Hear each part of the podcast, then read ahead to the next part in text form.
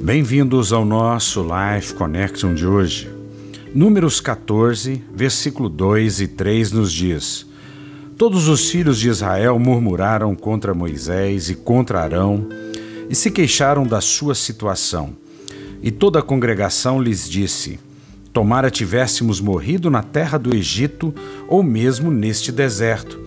E por que nos traz, ó Senhor, a esta terra?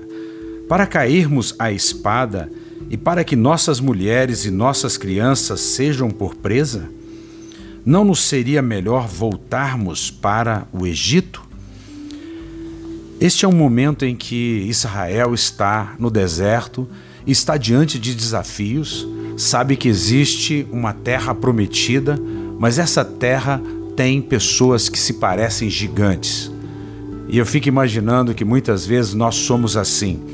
Nós estamos olhando para aquilo que pode nos abençoar, para aquilo que pode dar um upgrade na nossa vida, mas nós olhamos para a circunstância, nós não olhamos para o autor e consumador da nossa fé. E quando nós assim fazemos, nós pensamos em voltar para trás. Nós pensamos em retornar para o lugar de conforto, apesar de saber que nesse lugar nós éramos oprimidos, nós éramos escravos, nós vivíamos trabalhando em fadigas, mas o nosso temor, o nosso medo, a nossa incapacidade muitas vezes nos paralisa e nos faz querer voltar atrás. Eu quero desafiar você a não olhar para a circunstância. Eu quero desafiar você a crer que o amanhã será melhor.